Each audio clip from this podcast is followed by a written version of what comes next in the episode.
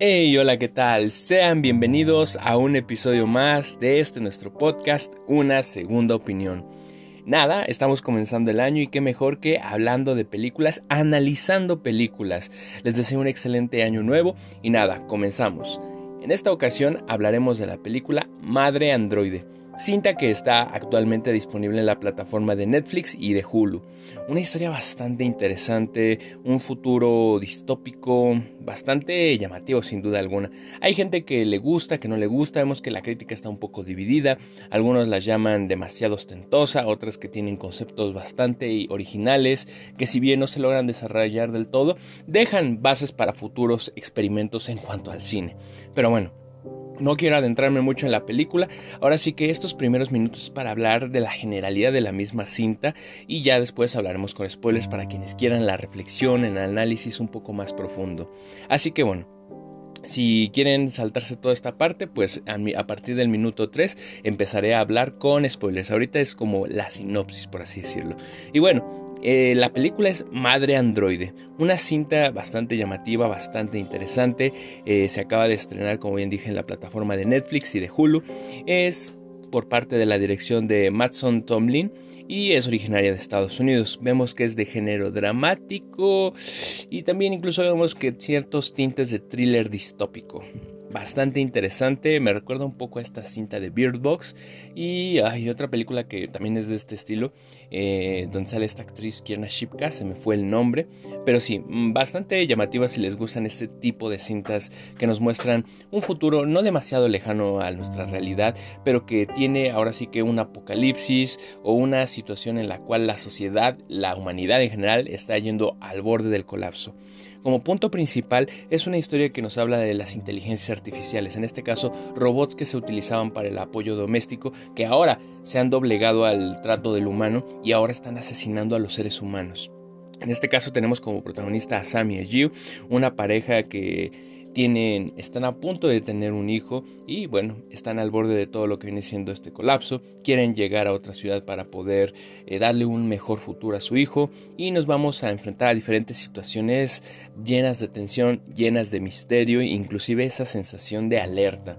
Juega mucho con las emociones esta película, con lo cual yo creo que es una gran recomendación ahora sí que para ver en el rato libre. No es demasiado larga, dura casi las dos horas, con lo cual no se siente pesada, tiene un buen ritmo y eso es lo que yo creo es lo que hace que se esté haciendo esta recomendación. Y pues bueno, esto es Madre Androide. Ahora, bien, les quiero hablar un poco con spoilers, así que a partir de este punto, spoilers. Es una cinta bastante interesante que comienza de una forma, ahora sí que pues un contexto natural en donde vemos a Geo, que viene siendo nuestra protagonista, la cual se acaba de enterar que va a ser madre, madre primeriza, y vemos a lo que viene siendo Sam, el que viene siendo su pareja, con quien tiene bastantes problemas. Ahora sí que están en la casa de los padres de Geo y pues nada, ahora sí que van a ir a una fiesta. En la fiesta a la cual van de amigos, vemos que empieza a ocurrir el caos. Lo que viene siendo los robots se doblegan y empiezan a asesinar a la gente. Es bastante llamativo este inicio que es bastante tranquilo hasta el punto en el que vemos a los robots que empiezan a desobedecer las reglas de programación. El contexto en el que se nos presenta, insisto, no es una realidad demasiado alejana a lo que viene siendo un Blade Runner o un Yo Robot, se acerca más a un contexto actual en el cual ya existen inteligencias artificiales, robots de apoyo doméstico y yo creo que eso es lo que la vuelve atractiva en el sentido de que no es tan distópica a 2099, ¿no? Por ejemplo, o un Blade Runner, ¿no? Yo creo que es lo que hace que sea más digerible y que el contexto pues sea entendible.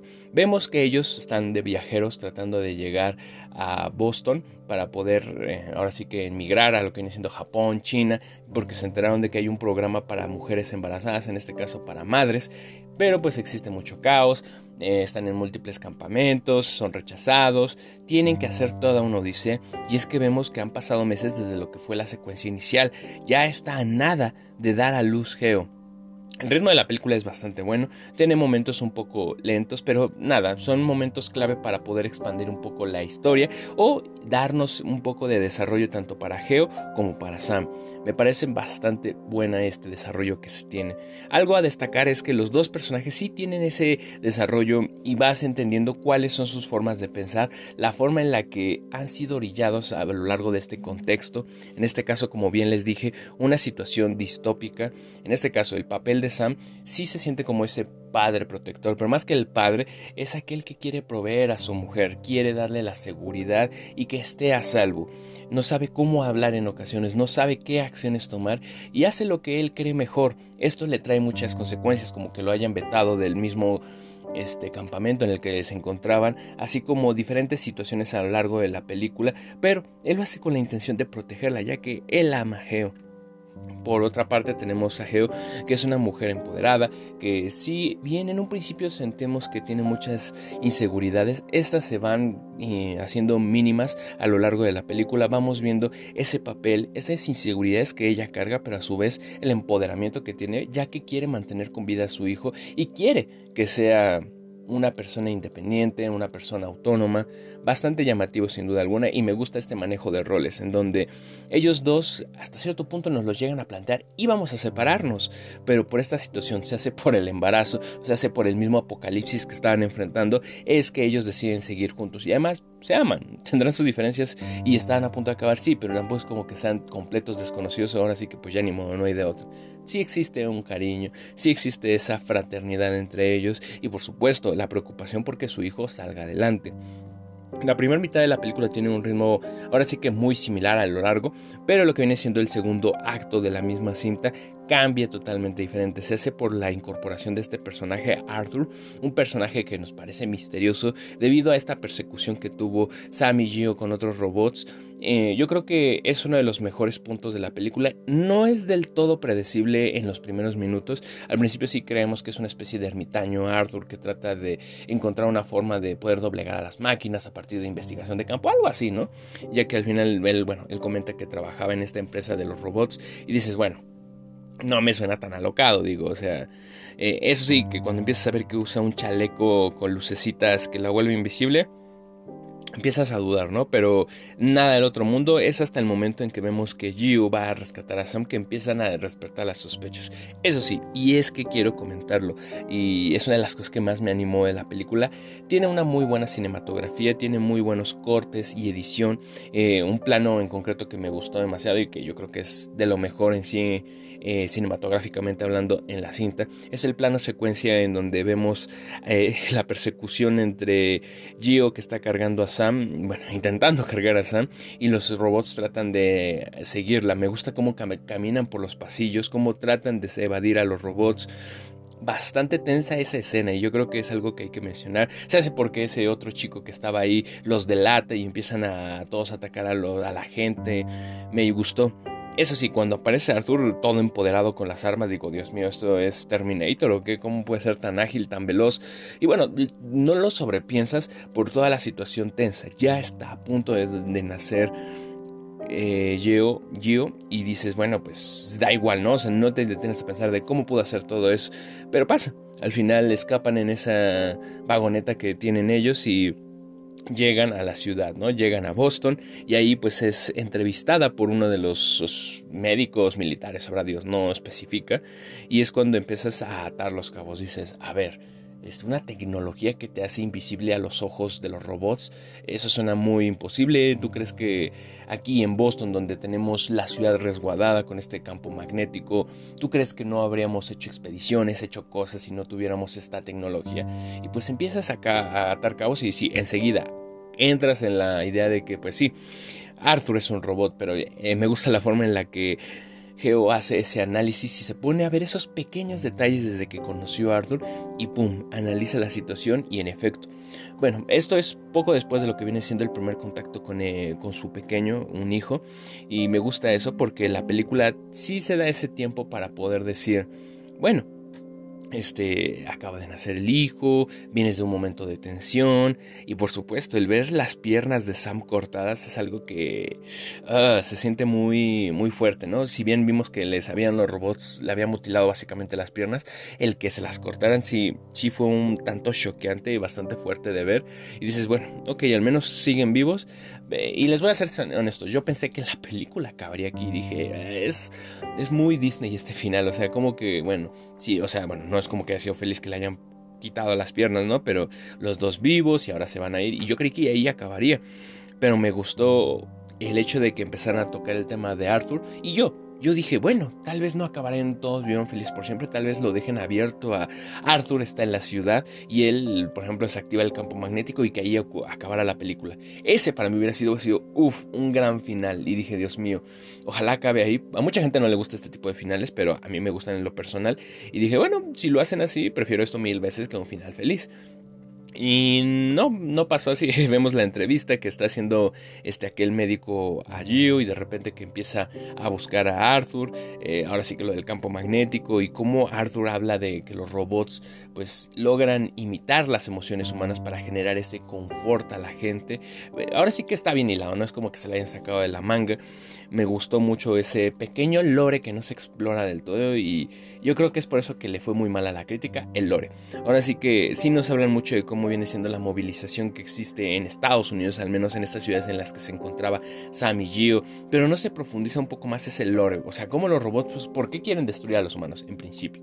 Segundo, o sea, ¿por qué se desactivó ese protocolo de protección que no les permitía matar a los humanos? Eh, hay muchos cabos sueltos, ¿no? Y dices, no me cuaja, mm, o me falta algo, ¿sabes? Y yo creo que sí, pero pues también hay que tomarlo como una película independiente que tenía muy buenos puntos, muy buena premisa hasta este punto de la película.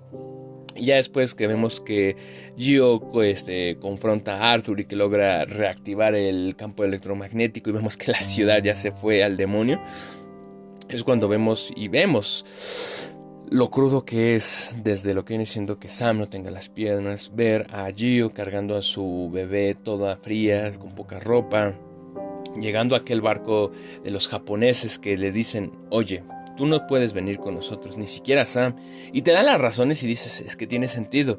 Porque Sam, bueno, por un lado, o sea, pues ya no es productivo. Está al borde, de hecho, de la muerte por el que se ha desangrado, por todas las heridas de los viajes que han tenido a lo largo de esta travesía. Y por supuesto, Gio también no está en las mejores condiciones todo lo que ha pasado, además de que, como decían los tripulantes de aquel bote japonés, es una boca más que alimentar. Y tú cuando llegues a Japón tendrás que proveer a este pequeño y tener que trabajar, aprender el idioma y bueno, o sea, dices, bueno, eh, mucho texto, pero tiene sentido. Entonces, también eso me gusta. Y no era algo que yo esperara. Dije, ay, no. O sea, me vienes del aspecto de que Arthur, él se logró colar en la ciudad y que, bueno, por arte de magia básicamente, Gio logró reactivar el campo electromagnético. Y me sales con esto.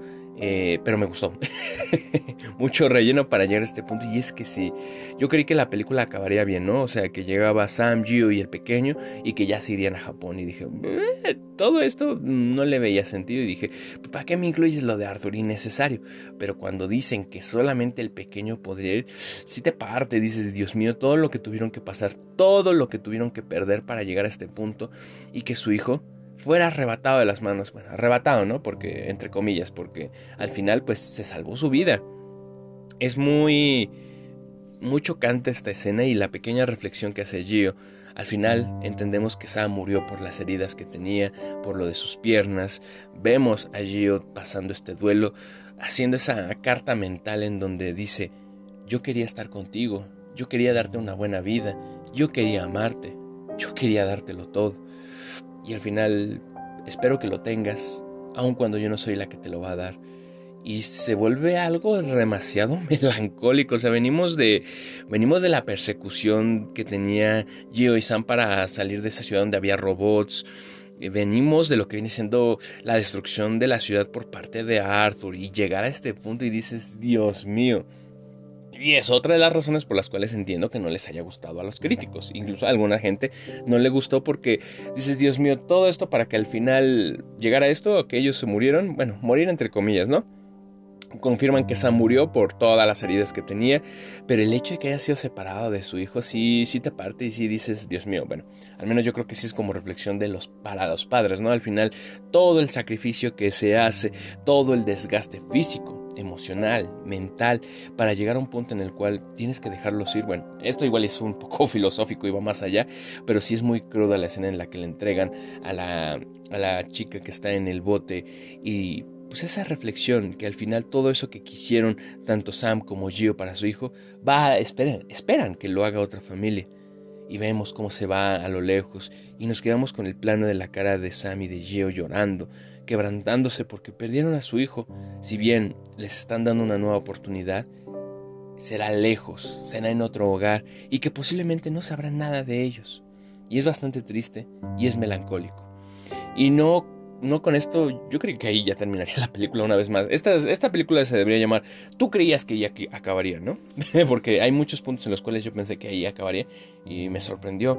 Ahora el plano final en donde vemos a Gio que va con los militares, que decide ir a otra de las ciudades te deja esa reflexión y yo que y creo que va un poco con lo que viene siendo el título de la película Madre Androide se termina convirtiendo en eso un androide. Y me gusta mucho esta reflexión que nos da Arthur en más o menos como a la mitad de la película lo que son los robots. Al final ellos no sienten. Al final ellos únicamente copian o imitan las emociones para poder generar comodidad a los seres humanos, pero ellos mismos no es como que busquen un beneficio para otros, para seres queridos, seres amados, incluso ni siquiera para uno mismo.